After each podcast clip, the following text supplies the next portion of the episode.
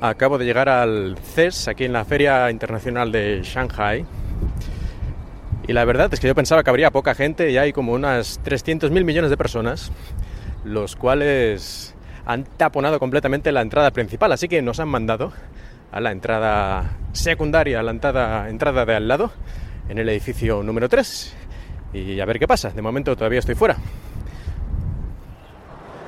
Acabo de pasar por el centro de registro para que me dieran mi placa, bueno, mi placa, mi tarjeta, de estas que se colgan al cuello, y ya han empezado aquí los problemas, porque claro, aquí se supone que debería ser eh, periodista, y si eres extranjero se supone que eres un periodista que viene de fuera, o que trabajas ya en China, pero que has venido con tu visado de periodista, que es, digamos, especial porque ya sabemos que China controla mucho todo lo que son los medios de comunicación y especialmente los medios extranjeros.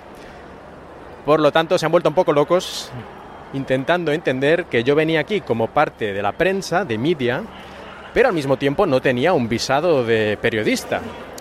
Y les parecía esto como extraño, sospechoso. Han estado como suele ser en estos casos, y yo creo que me pasa cada vez, me pasó algo muy parecido la última vez en la conferencia de Microsoft aquí en Shanghai. Pero bueno, han estado cinco minutos mirando aquí papeles, poniendo caras raras con sonrisas falsas y al final, en vez de darme mi tarjeta normal de prensa, me han dado una de comunicador, que a mí no me importa porque además me han dicho que tiene los mismos poderes, por decirlo de alguna forma, pero que ya es un poquito raro porque pone un, está la placa, digamos la tarjeta, y luego abajo han puesto una cosa que pone algo así como especial. Como que aquí algo raro pasa, pero bueno, va, lo vamos a dejar pasar por esta vez. En fin, supongo que no será ningún problema ni nada a partir de ahora, pero ahora voy con la tarjeta que dice que soy especial, como Ralph de los Simpson.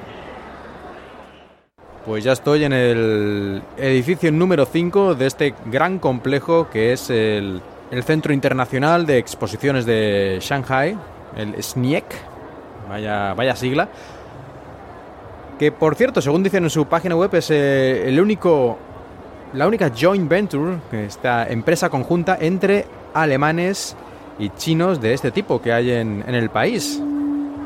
Y en cuanto al CES propiamente, a la feria que estamos visitando, es una de las ferias más importantes del mundo, si no la más importante, en cuanto a electrónica de consumo. Tiene varias ferias alrededor del mundo de la misma empresa, organiza varias. La más importante es la que se hace en Las Vegas en el mes de enero cada año. Y esta aquí en China, esta CES Asia, no es tan importante, es digamos secundario. Aquí no se presentan prácticamente novedades, o por lo menos grandes novedades. Pero bueno, teniendo esta oportunidad de, de venir aquí, que además me pilla 15-20 minutos de casa a pie, pues la verdad es que es una oportunidad increíble y ya que lo hemos conseguido, vamos a ver qué nos ofrece esta feria, que tiene un montón de productos, todos relacionados en cierta manera con la electrónica de consumo, pero en realidad hay muchísimas cosas. Por decir algunas, eh, tiene impresoras 3D, inteligencia artificial, todo tipo de soluciones de audio, realidad aumentada, drones, cosas relacionadas con la salud, con el hogar, con Internet de las Cosas con productos de telefonía móvil y todo tipo de cacharros móviles, robótica, eh, casa inteligente y este año además bastante énfasis en todo lo que es vehículos como vehículos de estos self-driving que se conducen solos, vehículos autónomos y bueno, es que hay un montón de categorías dentro de esta feria. Vamos a ir echando un vistazo por aquí a ver qué encuentro y entrevistaré a los productos que me parezcan interesantes o que pueda o que se dejen o que me, asalten y no tenga más remedio que hacerlo.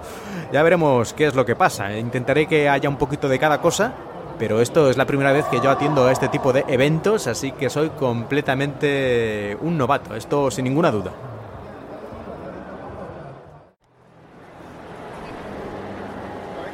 Estoy en el edificio 5, que es el que trata sobre todo sobre automoción y aparte de los típicos coches proyecto que nunca van a llegar a nada, he visto que hay bastante interés al parecer por la proyección de datos de la conducción en el parabrisas, lo que se llama un HUD, un HUD.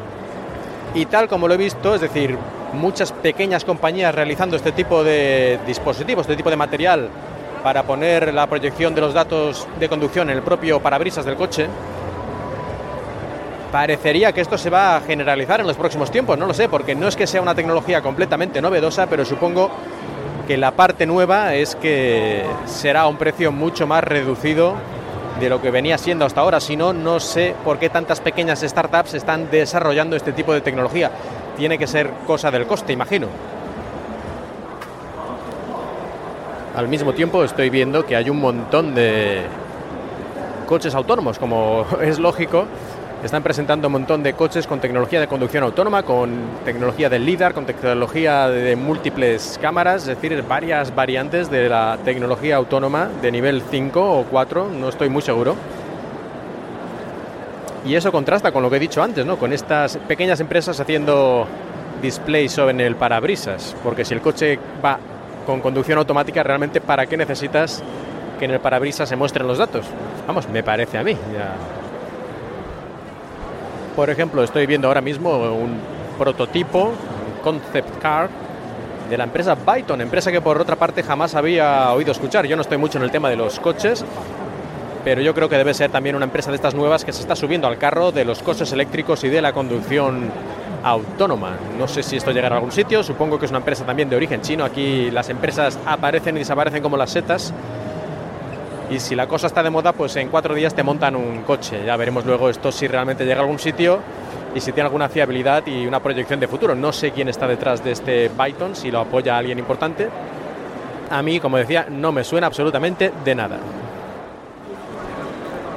Me resulta curioso ver que la mayoría de los vídeos promocionales que hacen estas empresas, no todos, pero bastantes de ellos, aparecen actores, digamos, occidentales. No sé si es porque lo quieren vender a, a países, en países o a empresas occidentales, o si a los propios chinos les parece que así es como más internacional y por lo tanto mejor. No lo sé muy bien por qué es esto, pero siempre me resulta curioso. No es la primera vez que me doy cuenta y tampoco es que sea siempre así, pero tanto en moda como en tecnología se les da bastante bien a las empresas chinas poner actores occidentales.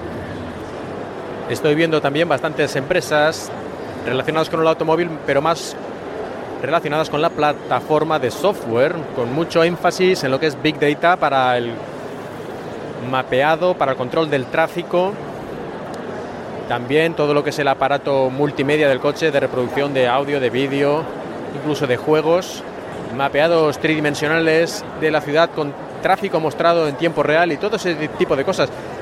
Todo muy bonito, en las presentaciones y los vídeos que ponen aquí. Me gustaría saber cómo funciona esto en la realidad y sobre todo me gustaría saber la seguridad que tiene. Porque todas estas plataformas de software conectadas, ahí está la palabra clave, y yo no sé esto qué seguridad tiene, lo fácil que es hackear y cómo se plantean la plataforma de actualizaciones y de parcheado de todo este software que te meten en tu coche y que controla o puede controlar partes importantes de él, o como mínimo puede mandarte al quinto pino eh, cambiándote las rutas del navegador, por ejemplo. Esto sería lo más sencillo del mundo. En todo caso, no he visto todavía ningún panel de estos informativos en el que se hable de la seguridad. Estoy en el stand de Baidu, la Google China, que también, qué casualidad, igual que Google, tiene sistemas de mapeado y también tiene coches autónomos. Qué casualidad. Bueno, la cuestión es que aquí sí he visto por primera vez un panel explicativo de lo que ellos llaman ciberseguridad, refiriéndose a sus coches de conducción autónoma. Lo más gracioso es que ellos mismos dicen que hicieron esta iniciativa de ciberseguridad hace dos meses, es decir, hasta hace dos meses parece ser que no se les había ocurrido que era algo primordial el tener en un coche autónomo que puede hacer cualquier cosa y matar a sus ocupantes una buena ciberseguridad. Es de abril de 2018 en todo caso, mejor, bueno, tarde tampoco, ¿no? Porque no se venden estos productos, pero en fin, que está bien que se hayan puesto un poco las pilas después de los escándalos que han ocurrido en los últimos meses con los coches autónomos, no necesariamente por problemas de ciberseguridad, pero sí que se ha hablado muchas veces de este tipo de asuntos en coches incluso, digamos, que pensaríamos que apenas tienen tecnología, pero en realidad desde hace 20 años prácticamente todos los coches tienen un sistema interno al que se puede conectar directamente, eh, tiene un, bus de datos creo que desde el año 90 y tantos, en Estados Unidos al menos era obligatorio tener esta push de datos. Y claro, en un principio eso no tenía mucha seguridad porque ¿quién iba a hackear algo así? Y además tampoco estaba conectado a muchas cosas. Claro, luego los coches han ido teniendo cada vez más tecnología, todo está conectado dentro del vehículo y fuera, con conexión a Internet. Y ahí han venido los problemas, como muchas veces ha comentado, ha comentado Gibson en su podcast Security Now y en muchos otros lugares. Pero bien, parece que Baidu, al menos lo dice a las claras, que están haciendo algo al respecto. No puedo decir lo mismo de otros fabricantes de vehículos autónomos que estoy viendo por aquí, que por lo menos no hacen mención a este asunto. Hello. You are a journalist? Yeah, I have my communicator. Um, it's, a, radio or? Uh, it's a podcasting network. Ah, network. From Spain. Uh, and uh, um, what's your report in, uh, in which language? English uh, or? Uh, Spanish. Ah, Spanish. Yeah. Uh, encantada. Me llamo Evita. Ah, muy Hablo un poco de español. oh, wonderful. Ve- Very good. Muy bien. But, but you, English is fine too, yeah. so don't uh, worry. uh, okay. So, uh, Uh, we are. could you uh, please under, explain a little bit what your company about? What are you doing? Uh-huh. What your product or main product? Okay, uh, we are a level four autonomous driving startup, Yes. and we are founding from Silicon Valley, California. And our three founders uh, come from uh, Apple, Nvidia, Google, Tesla, and all of them are um, professor in uh, uh, dri- self-driving car. And uh, we uh, provide an, a solution to OEM and tier one and make other car um, can drive themselves. And uh, our uh, future, uh, our features of uh, our product is that um, our price is good. Uh, and Oh. So your main advantage is the price. yes, uh, no, no, no. no, not only. Oh, not only, of course. I mean, but it's an important point. Yeah, Price is lower than other companies. Yes. Why it's lower? How do you achieve this lower price? you know, uh, all the self-driving uh, solutions are expensive because the lidar is very expensive. Yes, that's true. And uh, uh, we use lidars made in China. Uh huh. And uh, uh, all these lidars come from startups of China. Yes. And they are very uh, much more cheaper than other uh, tier one and big companies. Yeah. What about reliability? It's very important in a self-driving car that the lidars will work all the time, and you will not have any problem with them because that could compromise the safety of the vehicle. So it's cheaper, but it's also reliable. Uh, yeah, it's a very good question. Uh, all the people ask us uh, what's the difference between the big companies LiDAR and the traditional LiDAR and the, the startups LiDAR. On all these, uh, you know, the, uh, the applications and the, their, I don't know how to say, um, um, the, the quality, all of them are good. But the only difference is the uh, reliable, Reliability. reliability. Um, because all these lidars come from startups all these startups are young are young. Only like one year two year. So we, we need to uh, test them Yes. on road.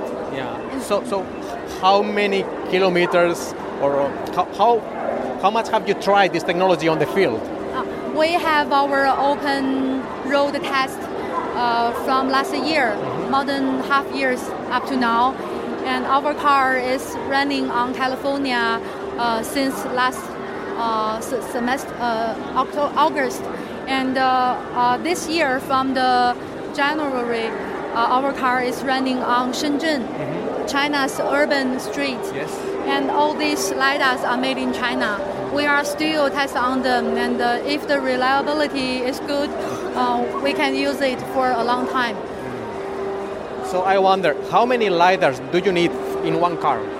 It's only Um, one, or there is more than one? I see many things on the car. You can see a lot of solutions from other companies. All of them put one lidar on Yes. it. It's a, a highlight lines lidar, Yes. and it's very expensive, That's true. uh, like um, hundred thousand dollars. Yeah, it can be. But we use that um like four sixteen lanes Uh-huh. like that and one thirty two in the middle. Yes. And this solution, you know, uh, the, the, the 16 ones like a thousand dollars, Oh. and it makes much more cheaper than a traditional uh, solution. Mm. Not only because the price, but also, you know, if you just have one lidar, Yeah. if there are some stuff you know, uh, on it or Some uh, malfunction. yeah. Then you have other backup. Yeah, LiDAR. you don't you have- don't lose all the.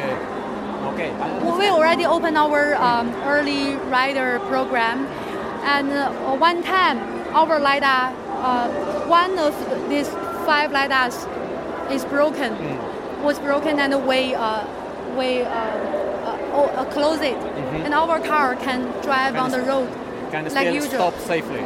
Yes. Okay. And uh, the final product using this technology will look like this. I mean, on the top of the car, some ugly thing. I mean, people is worried about the looks of the car too. So, how do you think will look like this, like, or It's a very will change over time? Because, I mean, you know, car is some kind of something to be proud of, something to show other people in some ways. Many people buy the car not because they really need maybe an expensive car. They just want people know they have a pretty nice car, and this is not really that pretty. So, there is any way to solve or hide or improve the looks of the product? And you know, like the the phone, the cell phone we used uh, a long time ago. It's like a, a very big and black guy and Yes, very yes. ugly. Uh, you can see that Waymo, Cruise, all these self-driving cars uh, look like this. Yeah, but it will not look like this always. You know, it will be uh, um, as a, uh, as the industry design uh, improves, it will look better and better. Okay, so one last short question. Uh-huh. When do you think you will have in the market real products using this kind of technology? Uh-huh. When is the time frame for having products on the market? Oh, um, actually, uh, because our solutions will become under eight thousand dollars in uh, 2020. So thank you very much. You have been very kind. Pues según nos han contado en esta empresa que hace una solución para utilizar en coches autónomos, su principal ventaja es el precio. Cosa poco sorprendente teniendo en cuenta lo que es habitual en el mercado chino, competir sobre todo por precio. Luego habría que ver eh, la fiabilidad del producto y si realmente funciona bien o medio bien o medio mal. Lógicamente ella decía que funcionaba igual de bien y que simplemente era más barato. Eso habría que demostrarlo. Pues voy a seguir mirando por aquí a ver qué encuentro y entrevistaré a alguien más. I would like you to introduce your company. What are you doing here? So uh, at Easy, we are creating a new innovative home, innovative products to control your, your home, to make it all automated. So we have a, a various range of products. We start with a, a basic product. It's Easy Pilot. It's a small box Yes. which allow you to connect all your previous heater to the internet, to the cloud, and control it from anywhere in the world using your smartphone. So you connect your, your the heaters you already have at home. You already have a heater at home. It's not connected. It's not smart. You don't handle the, the energy consumption. You have no, no handle on this. What we do is we, we are, you buy this box, you plug it into it very easily, and then you can have full control over your electrical consumption, you control and your comfort. Everything through a app from anywhere in the world. So this is some kind of Internet of Things. It's totally Internet of Things. It's even smart home, and it's like a energy saving uh, product. In that case, there is one question must be asked: Is what about security? What about hacking these kind of systems? It's happened many times recently. Well, thousands of devices Yeah. hacked at the same time. Absolutely. What we do for this is all the security. Everything is used by the best practice in the industry. So we are using servers from Amazon. The, the app is built with a very major company. Everything is locked and, and, and secure. We just using what what the best practices in the industry is doing. We don't invent anything about security. We, we use what's working now. What we create, it's all the this the smartness of the product. It's as secure as you, your Facebook app, as secure as your WhatsApp app. I- If you trust this, you trust us. Don't trust Facebook, perhaps, but you can trust. I don't know if I trust any of that so much. I don't know. understand. I mean, for for logging anyway. I okay. understand, Yeah. Uh, anyway, all the, da- the data they are all protected. It's thi- this kind of stuff. We are a European company, so all of this kind of stuff with the new uh, LGPD protection Yes. stuff. We are we all, all compliant with the, with all this uh, this kind of thing. Okay, so you have this to connect the heaters. Do you have more products also? Absolutely. But what, what we want to do now is we have new products coming on the market. It's heaters already smart inside. So Uh-huh. it's a plug and play. You buy it from your shop, you install it on your wall, and it's already available to use and smart already. Because what we're creating it's a, a whole layer of smartness on all our products. So basically, you can connect the, our product, you can connect it with every kind of smart solution. It's full open. So, what kind of price are we talking about with this? Uh, this kind of price box. When we when we produce this kind of product, the idea was to make it uh, affordable for everyone. Mm-hmm. So you can go in the shop, you can find it for a, a, an okay price. To be clear about this, yes. the first product here Just you can range. find it. Yeah, but the first product is like 49 euros. Mm-hmm. So we are less than the 50 euros uh, gap, yeah. and this allow you to, if you have a choice to make, to buy a, a connected heater, or to buy, or to not buy the connected heater, to keep your old one and put a, a smart box on it. It's better for your wallet and it's better for you, for the uh, environment, right? So you don't need to, to put in the garbage your old, your old product. You you spend 49 euros and then you can connect it your your heater and you can even buy few boxes and create zone. So you got the first floor, the last floor, the day zones, the night zones, kind of stuff. So okay, it's this uh, kind of uh, control, home control for the heaters. That's very nice, but what's the real advantage? I mean, you save money, or wh- why you should you save that? money. You first there is many kind of people, many kind of uh, of needs. The two main reason is comfort. Mm-hmm. You want to improve your comfort. Before, when you have your heater, you just switch on in the morning. Mm-hmm. So to hope that at night when you come back, it will be, your home will be hot. Uh-huh. It's so much expensive in you, on your energy bill, right? And it's not very comfortable. It's too hot or too cold, or not, not cold enough or not hot enough.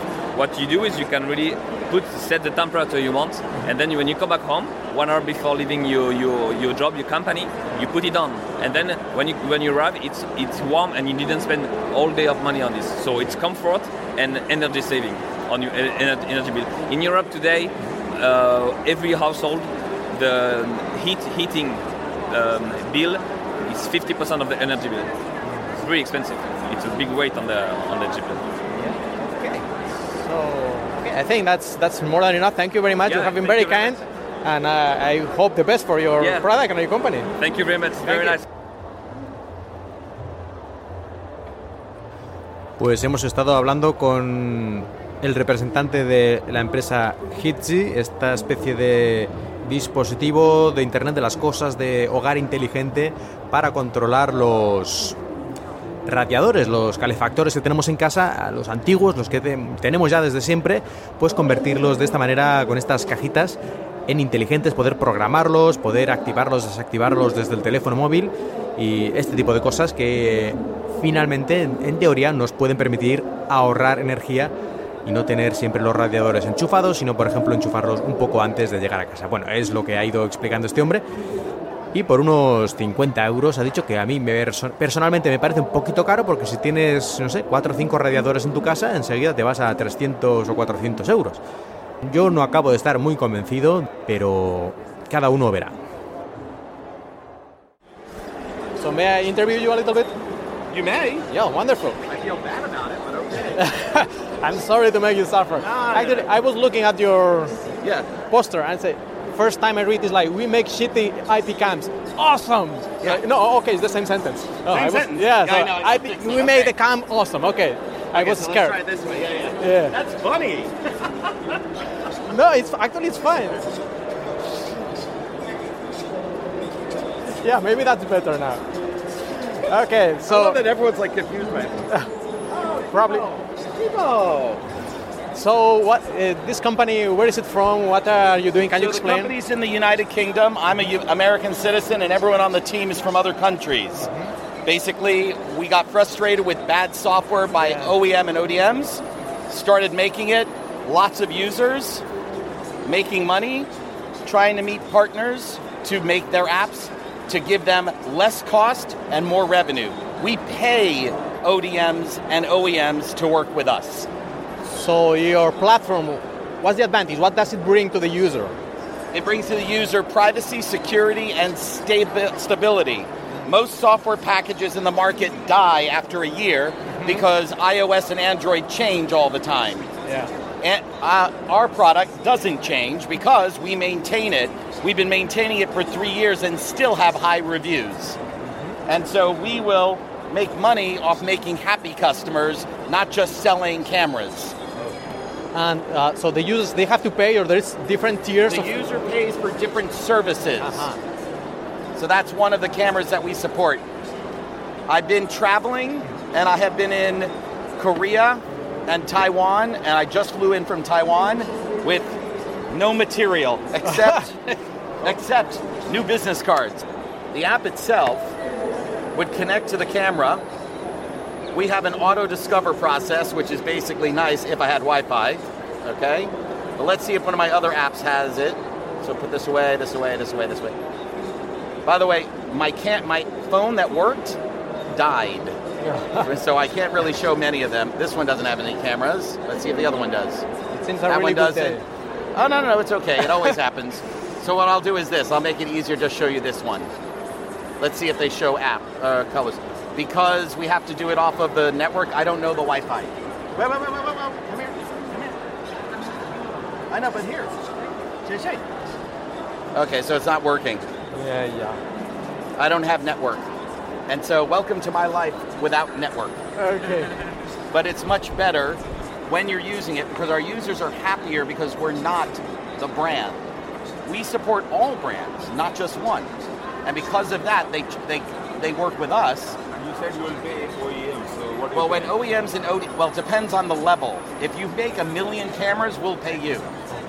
If you sell a million cameras and have a million downloads, that means 1% of your customers, 10,000, spending $60 a month, or sorry, $60 a year is 600,000 US. I'll pay you money, 20% to basically work with your camera. If you sell 2,000 cameras, you pay me. That's it. Very simple. Okay. I have a Chinese person coming too, my, my best friend. She's coming out too. Okay? As you can tell, I'm incredibly shy. Yeah. well, thank you very much. Very nice to meet you. And I'm really happy to see you are so optimistic. I have to be. Because, Yeah. uh, no, I don't care. It's the only way, no? There is no other way. So thank you very much. My pleasure, Mark. Hi, goodbye. Acabamos de hablar con el representante de Auler Technologies, una empresa que se dedica a hacer software para cámaras, cámaras IP, cámaras conectadas a Internet, pero no para su propia cámara web, sino para cualquier otro fabricante. Es decir, ellos se basan en hacer solo el software para cualquier cámara del mercado y así los fabricantes no se tienen que preocupar por crear el software, actualizarlo, mantenerlo seguro y todo eso. Y según sus propias declaraciones, los clientes están mucho más satisfechos con el software que proporciona Auler Technologies, esta empresa británica, que con el que suelen dar las pequeñas empresas que hacen webcams, que suelen ser softwares pues eh, bastante patéticos y que además al poco tiempo dejan de actualizarse. No me parece una mala idea, no sé cómo les irá el negocio teniendo en cuenta que el pobre hombre estaba sin material, lo había mandado por medio mundo y estaba un tanto desesperado, con sentido del humor bastante ya porque no le quedaba otra cosa, creo yo. Pero, en fin, un poco sorprendente. En todo caso, ha sido un placer hablar con él y bastante divertido.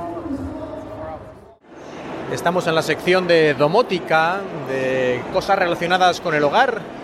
Vamos a ver que por aquí de momento he visto un montón de robots de estos que no sé muy bien para qué sirven, una especie de recepcionistas para dar información en museos, en tiendas.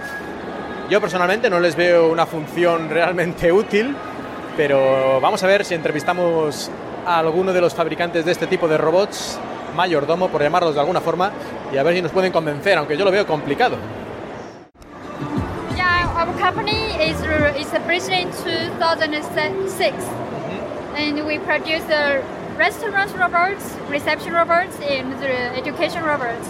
We have uh, about uh, we have exported our product to 22 countries and provided robots to over 2,000 customers worldwide. So, what can these robots actually do? What kind of is the main function?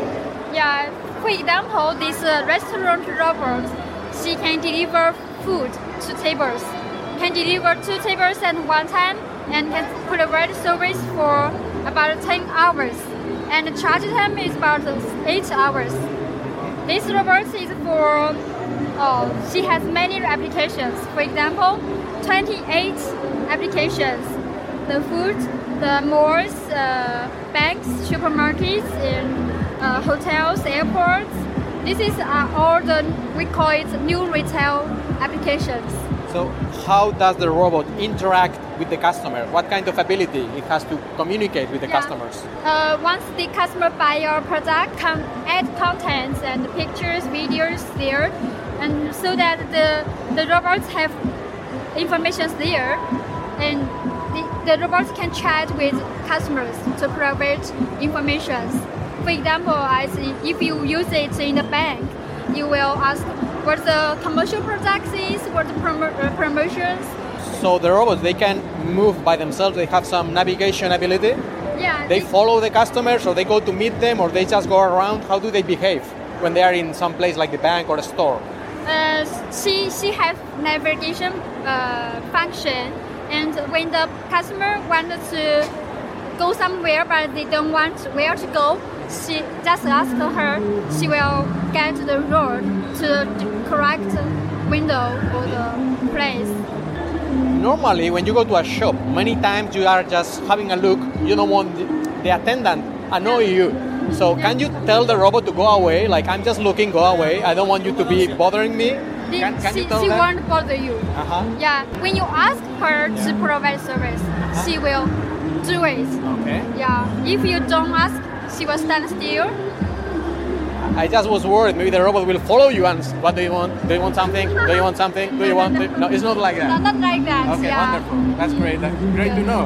Okay, so you have these full-size robots. Do we have some like smaller ones or cheaper Yeah. ones? We have this one, small one. This is uh, usually for the educational, uh, for schools, uh, training centers, because she's cute, and uh, kids, uh, children love, love her. So what kind of use have this robot in the school? What's the what can children learn from them or they help the Yeah, yeah, children? yeah. What kind of function? Uh, we, we can add some the textbook and the stories, songs inside the, the child can talk with the robot such as, Hi Slow, could you please sing me a song or tell me a story? yeah, or just destroy Yeah. the robot. And it can dance. Of Yeah. course, it can dance. Okay, I, I'm just afraid about the safety of the robot. Because the children, you know, chil- no, no, no, I'm not the children. Robot is in danger because Yeah. children they destroy everything. Yeah, yeah. So I'm yeah. afraid they will just kick the robot out of the Uh, stairs. Yeah. Uh, Can the robot protect itself from the children? from the children. I'm afraid they, you know, I, If the children push them, yeah, like push downstairs, you know, just to for fun. okay, she can't. You will. But, but if there is uh, anyone or obstacles in front of her, she can stop and find another way to go. And this is camera. It's just a, is also a monitor too. Means uh, the parents can uh, see the children activities through the monitors. Oh, so they have a camera, all of them, Yeah. and yeah. the camera is connected to the internet. Yes. So what about security? Security. What about hackers? What about people spying you through the robot's camera? That nowadays, nowadays that's a very important topic. Of course, our we the, we design the software and we will do some you know things to protect ourselves. Uh, just one last question. What about the price? Which kind of price are we talking about, more or less? How much? Yeah. How, expensive is this robot? Uh, it's uh, for example, this is the small one, the cheap. It's also about six thousand US dollars, and this one is, is for uh, eleven thousand. yeah, more or less. Okay. Yeah, So yours. I can provide five to eight years service. Thank you very much. You have been Thank very you. kind. and You too. Good luck with the company. También parece que las impresoras 3D están a la orden del día. Hay un montón de stands con impresoras 3D de varias tecnologías, modelos y estilos, aunque sigue siendo algo más bien enfocado al público industrial o profesional, creo yo. Y es bastante lógico. No sé si algún día las impresoras 3D llegarán a las casas como han llegado las impresoras normales, las impresoras de documentos, pero de momento todavía sigue muy centrado en el mercado industrial, profesional y en algunos casos al educativo, pero todavía a precios realmente altos de miles, miles de dólares. Excepto algunas impresoras 3D muy sencillas que casi diría yo que son de juguete y no sé realmente si tienen mucha utilidad o no, aunque yo no estoy mucho en este tema de las impresoras 3D, tal vez me esté equivocando. Y en este lado del edificio hay una fila completa de empresas dedicadas a las criptomonedas, que no entiendo muy bien lo que hacen. Las eh, consignas, las propagandas que tienen puestas, la verdad es que dicen frases de estas que parece que dicen mucho, pero cuando lo piensas yo diría que no dicen nada. Pero lo que está claro es que sí que tiene cierto auge esto de las criptomonedas, porque desde aquí mismo veo cuatro o cinco stands dedicados en principio a las criptomonedas, al blockchain y a, la, y a invertir en este tipo de asunto. Curioso cuanto menos, aunque yo no me acerco y parece que la gente tampoco se acerca mucho a preguntar. Por esta otra esquina lo que hay es un montón de empresas dedicadas a los robots de limpieza, los robots dedicados a limpiar el suelo, estas aspiradoras automatizadas. Veo por lo menos siete empresas, la mayoría de las cuales jamás había oído hablar de ellas. Y así en un vistazo por encima, yo diría que todos utilizan básicamente la misma tecnología, el mismo tipo de diseño y veo muy pocas diferencias entre ellos. Yo no sé muy bien cómo piensan competir las unas con las otras, si es por precio o es simplemente por marketing más agresivo, pero aparentemente son muy, muy similares. Habrá algunos mejores que otros, pero no veo yo una gran variedad de diseños ni de estilos, sino más bien reciclaje del mismo diseño básico. Y ya creo que terminando esta parte del edificio, aquí están un montón de empresas relacionadas con inteligencia artificial, que bueno, está de moda en los últimos años, sin ninguna duda, y más que va a estar en el futuro. Y sobre todo lo que estoy viendo es reconocimiento facial, reconocimiento facial de multitudes, reconocimiento facial para acceso a edificios y reconocimiento facial en la conducción de vehículos para detectar, por ejemplo, dónde está mirando el conductor o si está atento o si se está durmiendo.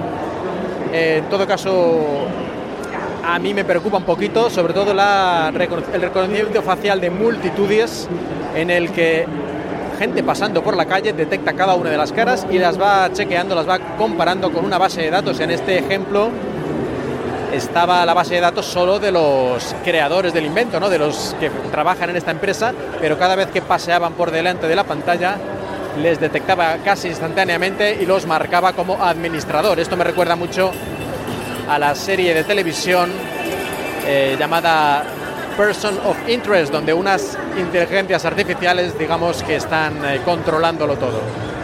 Hello. First, could you please introduce your company a little bit? What kind of products range do you have? Uh, we are Great Star, and uh, actually we are uh, we are married. Basically, uh, our products were hand tools, and we were uh, world's fifth, uh, five, the biggest company in the world in hand tool. But we are now exp- expanding our products to many other areas, some like uh, smart smart home products, camera, locks, and scale, and some others. I would like to ask you now about these smart locks I see here. Yeah. Um, why do you think people should use this smart lock? What's the advantage over the traditional lock? I think uh, because it's more easier for you to uh, when you go out, you don't, you don't have to take the key. You, you have the uh, our some uh, fingerprint uh, ones and some uh, uh, you can control by your app. So you, you just uh, need to take uh, your, your your smartphone smartphone and or you just take nothing and you can enter your house by a single tap and you, you will enter your house. So some of these smart locks you can enter your home with a fingerprint, yeah, fingerprint. with Bluetooth, yeah, Bluetooth. and also with the keypad. Keypad, yes. So it's three ways, well, three ways to enter the home. Yeah. That's not some kind of security concern because the, the, how to say the attack surface is bigger. You have three different ways you can try to open the house. Actually, they are more safer than the uh, tra- uh, traditional ones because every, uh, for, for example, the fingerprint, the uh, how to say mistakes that makes the sensor, you mean? Yeah, the, the, the percent is uh, much lower than by key. Yeah, and I understand that, but the problem is you also have the key in many of these products. So you have the key, and then other problems can happen with the Bluetooth, the fingerprint, and the keypad. we so uh, why so many options? Why four ways to enter the house? So four ways to attack the house. maybe not uh, four of them. We put them together. Maybe just the two, or one or two, three, to combine. It depends on different marketing, different price, and uh, you know. And So uh, which kind of price are we talking about? How expensive is this? Uh, for, for example, this one maybe about uh, 80 US dollar, and for fingerprint maybe around 100 or 120, around that, that area. And they need some kind of battery inside, I guess, to power it. How often do you have to recharge or change the battery? It's not a rechargeable uh, battery. It's uh, you can see here. Uh, Huh? yeah, So like it's, this. it's a normal cell. It's normal battery, so you can yeah. just uh, rechange it very How easy. often do you have to do that in average? uh, let's say half a year. Uh, so what happened if suddenly the battery dies? You didn't notice, you didn't change it on time. Then you have to use the key. We, No. we have a warning to if your the battery is low. We have it will send you a notification to your smartphone. Uh, smartphone. And uh, says that you you have to change the battery, and also there will be some uh, maybe turned out red, and uh, will alarm also to tell you before you you came out. Okay. So one last question. Um, And also, oh, okay. there are some uh, backup Power power. from outside. yeah, from outside. That's not another attack surface. Couldn't you fry the, the, the machine with some electrical Yeah, charge in that yeah, place? Yeah, it's the last uh, step. Yeah, Yeah. I know.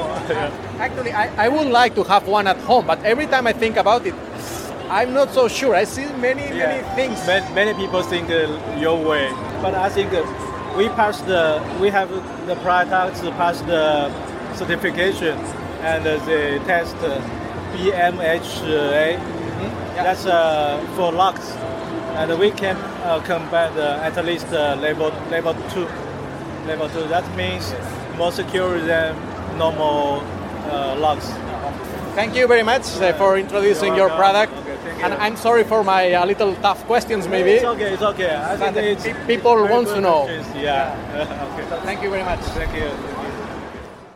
Acabamos de entrevistar a un representante de la empresa Great Star, o más concretamente Hangzhou Great Star Industrial Corporation, que se dedican sobre todo a hacer todo tipo de herramientas. De hecho, dicen ellos que son la empresa más grande de hacer herramientas de toda Asia. Todo tipo de herramientas como LIDARs, eh, instrumentos láser para hacer mediciones, eh, robots industriales y en fin, un poquito de todo. Y en este caso estábamos preguntando por uno de sus múltiples productos que son las cerraduras inteligentes, las cerraduras que puedes abrir mediante la huella digital o mediante la aplicación del teléfono o de varias otras formas. Y aunque le he preguntado sobre esto y me ha dicho que son muy seguras, yo sigo teniendo mis dudas sobre la seguridad de este tipo de cerraduras, sobre todo porque ha ocurrido ya varias veces que se encuentran fallos de seguridad y como no hay forma de actualizarlas o incluso a lo mejor la empresa ya quebró hace años o simplemente ya han abandonado ese producto, pues te quedas en tu casa con una cerradura que todo el mundo, todo el mundo que esté en el ajo de estas cosas, sabe que haciendo un par de cosillas se abre diciendo ábrete sésamo. Estoy viendo por esta otra parte, yo pensaba que había terminado, pero me falta todavía una parte. Y lo que veo es que se está poniendo de moda también los drones, pero no los drones tradicionales, que también tienen muchos por aquí, sino los drones submarinos. He visto ya cuatro o cinco empresas con drones submarinos, desde tamaños pequeños como juguetes, hasta algunos realmente grandes, de casi un metro y medio, dos metros de envergadura, supongo que ya para tareas industriales de exploración submarina o a- vete tú a saber qué. En todo caso, muy interesante. Y además, algunos de estos drones utilizan diseños con eh, hélices, digamos, pero otros utilizan también una tecnología más similar a los peces, es decir, tienen aletas que se mueven para impulsarse. Eh, Ellos lo llaman esto como biónico, yo creo que es un poco pasarse, pero bueno, en cierta manera supongo que tienen razón, ¿no? Al inspirarse en los animales. Y como no podía ser de otra manera en este tipo de ferias, aquí estoy viendo una de las últimas empresas dedicada a los drones submarinos y por supuesto tienen en el stand a dos chicas de buen ver vestidas de sirena. Estoy fuera del edificio, entre el edificio 3 y edificio 2, es decir, me faltan todavía el edificio 2 y el edificio 1. Uf, esto se está haciendo más, más duro de lo que yo pensaba, ¿eh?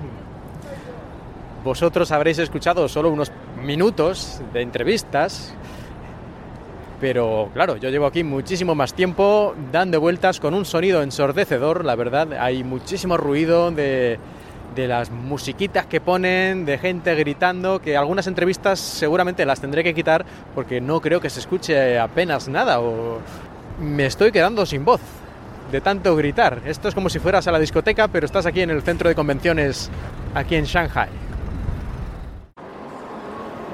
Uno de los stands más curiosos que me he encontrado de momento es uno del Servicio Postal de Estados Unidos.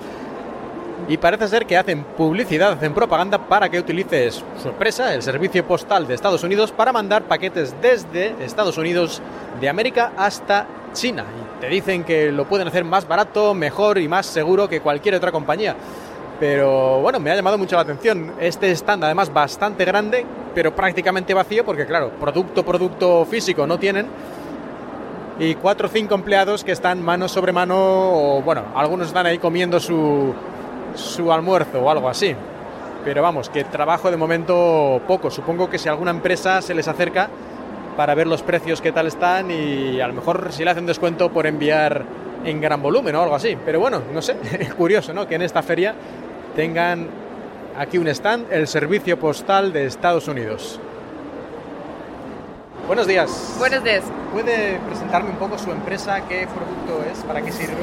Uh, el nombre de nuestra empresa es NeuroChat. Uh, eso es un sistema para la gente que no puede mover o hablar, pero uh, ellos cerebro trabajan y ellos pueden utilizar su cerebro para comunicar, para hablar con alguien. Ese sistema trabaja con todos sitios de comunicación como Facebook y otros, con algunos, con, con WhatsApp, con todos los sistemas para comunicación. ¿sí? ¿Cómo se trabaja? Hay dos partes. esta parte es hardware, parte sí es Neuro Headset. Entonces, en la cabeza tenemos este sensor neuronal. Sí, hay este, en la cabeza tenemos este sistema con electrodos, ¿sí? Este, este parte, con, este sistema podemos detectar reacción de cerebro. La segunda parte es software. La mayoría parte, la más importante parte para nuestros usuarios es hay letras en su laptop y uh, ellos uh, miran uh, algunas letras que quieren utilizar. Por ejemplo, yo quiero escribir hola. Yo tengo que mirar a H y concentrar en H. Y cuando H cambia el color de negro a blanco, mi cerebro, hay alguna reacción pequeña en mi cerebro. Y este, estos electrodos sienten esta reacción. Detectan el cambio. Detectan, detectan, sí, detectan el cambio en mi cerebro. Y uh, da un signal a, a software uh, que yo quiero uh, escribir H.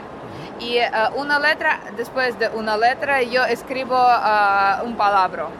Entonces, esto es un poco parecido a lo que hacía el profesor Stephen Hawking, es, aunque, con, aunque, con, el cerebro. Sí, sí, él sí, lo sí, hacía sí. con el dedo, creo. Uh, él, él, tenía otro sistema, era conectado con... Um, um, él podía mover... Podía mover un poco la, los sí, sí, músculos, sí. pero aquí es solo con no, el no, cerebro. eh, no, hay uh, algunas conexiones con músculos, es solamente del cerebro. Sí, sí, sí, sí, directamente.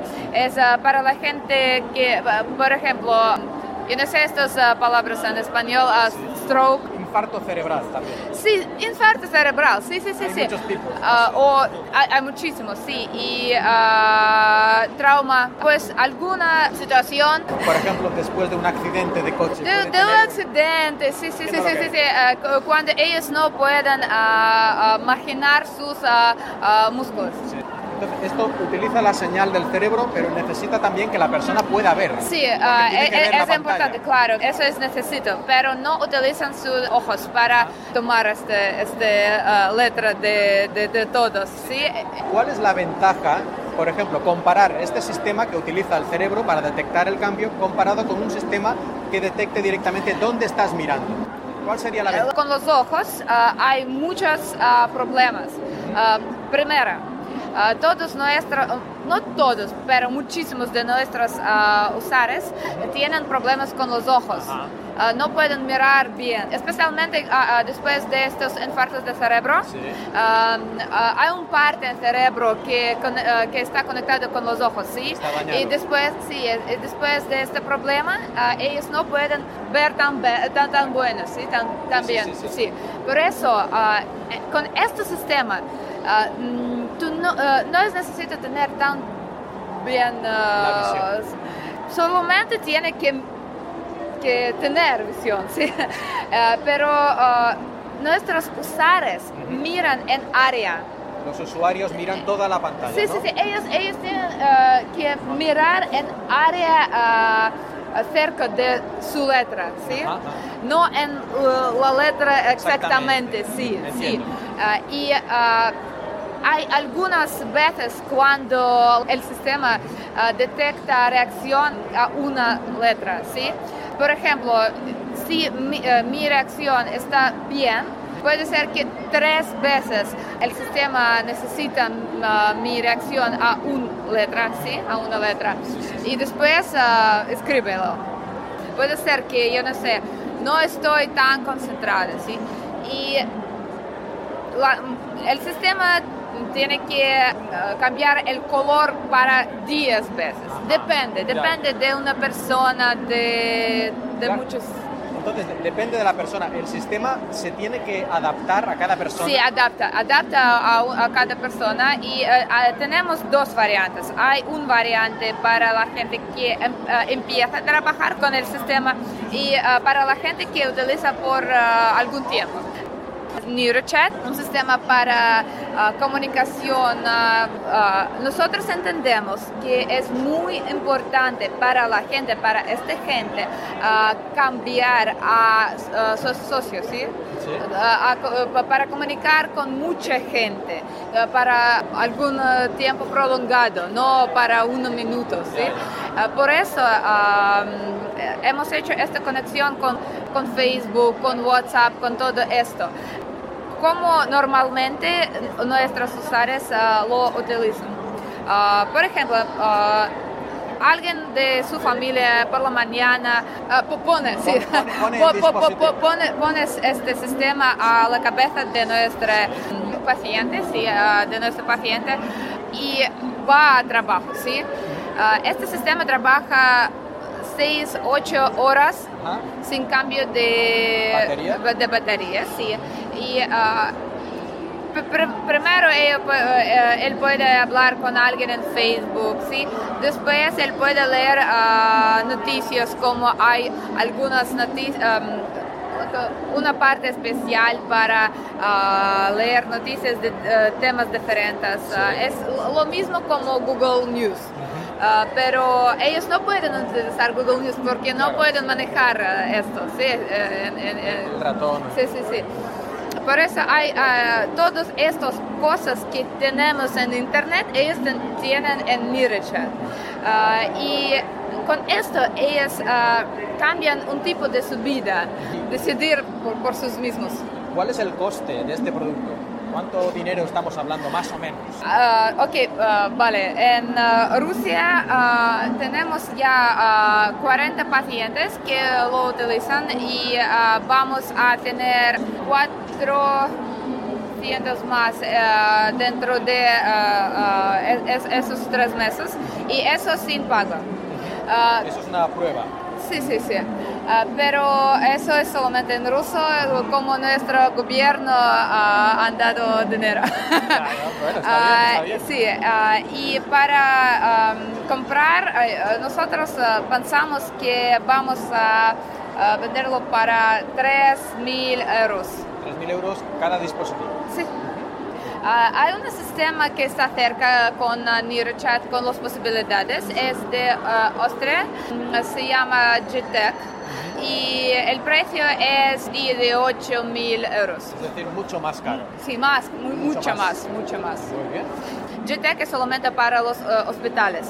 Nuestro sistema es más para los, uh, casas, las Pu- casas. Puede usarse en casa. Sí, sí, sí. El que tenga 4.000 euros, claro. Pero sí, se puede, pero es posible. Sí, sí, sí. De acuerdo, bien, me, me parece un invento muy, muy necesario, muy útil, que puede ayudar a mucha gente. Así que, Gracias. en fin, muchas gracias a ti por la entrevista. Además, hablas un español muy bueno. ¿eh? Ah, gracias.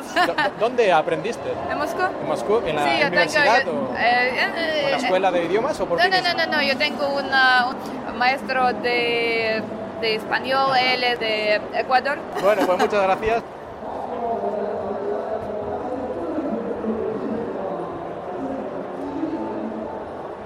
Podcast network we have in Spain. Awesome. So- España. Okay. España. Muy bien. Hey, where are you from, by the way? I'm from Northern Ireland. From Northern Ireland. Yes. Not so far away. Not so far away, but uh, I've been living in Asia for 13 years. Oh, only seven. Oh, where are you based? Are you based in Yeah, Shanghai? in Shanghai. I, I came on foot. Oh, okay. So Perfect. you can imagine. Perfect. That's Okay, brilliant. so Tell you about the products, okay? Yeah. So we make the world's most premium, waterproof, and drop-proof everyday cases for Apple devices. Apple devices. That's very Yes. important because my podcast network is specialized in Apple products. Wow, okay, so we're perfect for that. we have many new innovations uh, over the last two years. Uh, for example, we have the first and only waterproof case for AirPods, and we have our waterproof and drop-proof case for the iPhone 10, which is 10 meters waterproof and 3 meters drop-proof. But you better don't swim with that, do you? You can, You you can, can? you can swim and snorkel. Oh wow! I, I wouldn't dare anyway. You can take awesome uh, video, and yeah, people are scared too. It's funny. Yeah, the first time, the first time they're very scared, but once uh, you get used to it, you cannot. You get so used to it. Yeah, Yeah, you I- get so used to it. How much is this kind of case? How much money are we talking about? We're, we start off from 80 US dollars uh, up to 90 US dollars, depending on the size of the phone. Well, compared to the price of the iPhone 10, it's not so much. It's not so much. Yeah, Uh, it's worth it. You can save your phone. We can, exactly. That's totally Uh, worth it. Sometimes people ask us about uh, why the price is like that, but for us, we don't get the data early from Apple, Yeah, right? yeah, so yeah. they are very secretive. they're very strict with that, of course. There are 42 different component parts that have to go into making the case. So the case is precision fit to the phone.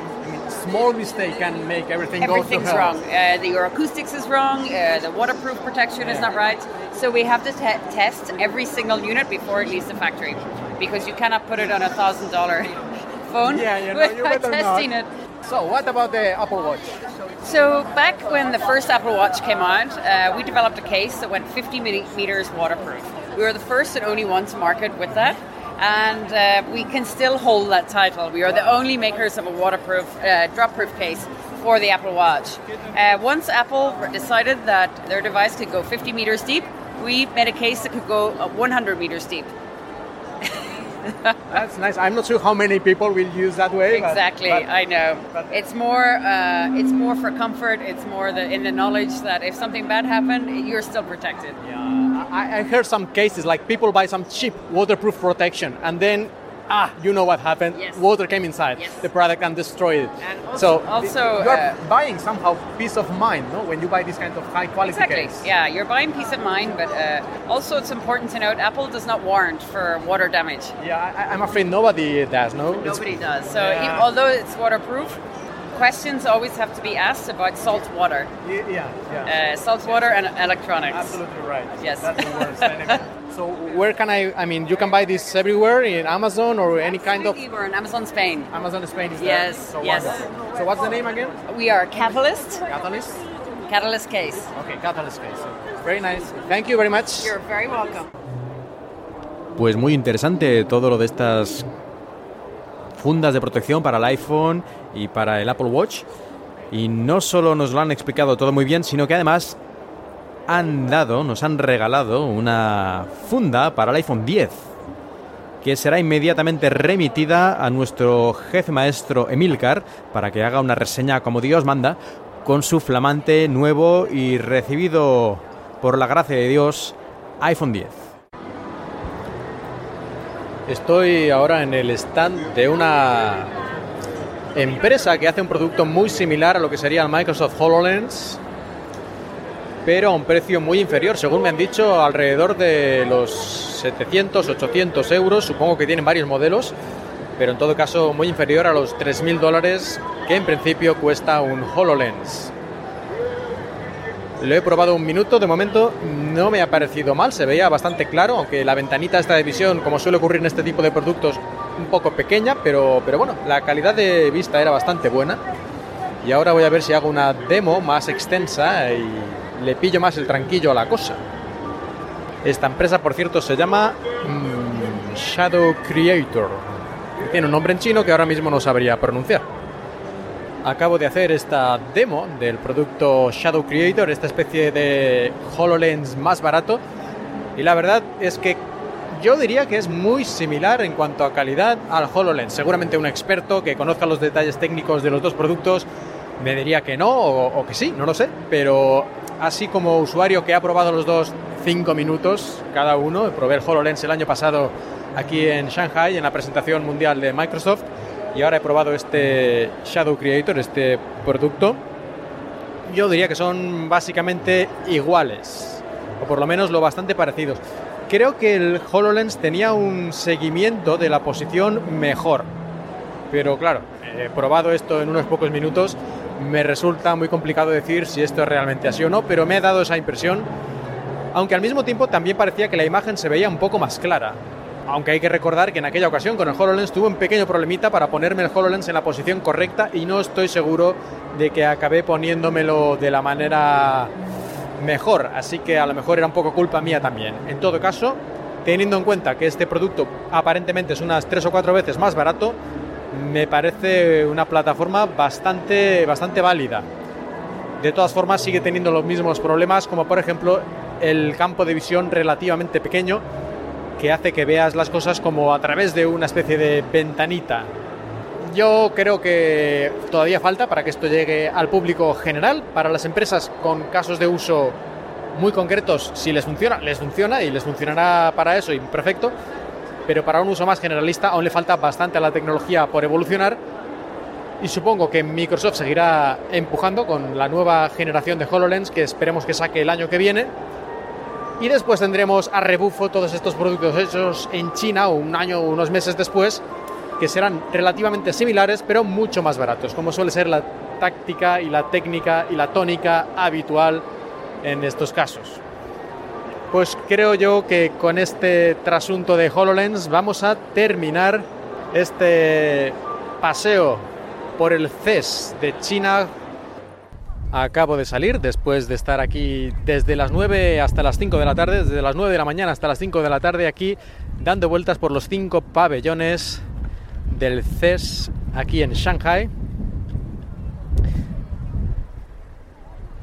Una experiencia inolvidable, una experiencia ciertamente cansada. Yo estoy hecho polvo. Llevo todo el rato caminando, hablando con gente y acosado por un montón de ruidos, de imágenes parpadeantes y de todo. La verdad es que es muy cansado. Yo siempre había oído a los periodistas que se dedican a estas cosas, a cubrir eventos como puede ser el CES en Estados Unidos, el E3 y todo este tipo de cosas, que es una cosa muy cansada y que acaban realmente reventados. Y yo les doy la razón porque yo no tenía ningún deber que hacer, ¿no? No algo que luego el jefe me exigiera, dónde está la entrevista con tal persona o dónde está el artículo sobre tal tema, ¿no? Yo aquí vengo completamente por libre y por lo tanto no tenía ese estrés, ¿no? De que me falta por hacer esta tarea o esta otra. E incluso así estoy bastante, bastante cansado. Así que me puedo creer perfectamente todo lo que suelen contar los periodistas especializados en estos temas cuando van a las ferias. Y yo creo que ya lo único que me queda decir es que yo soy Mark Milian hablando para Emilcar FM desde Shanghai.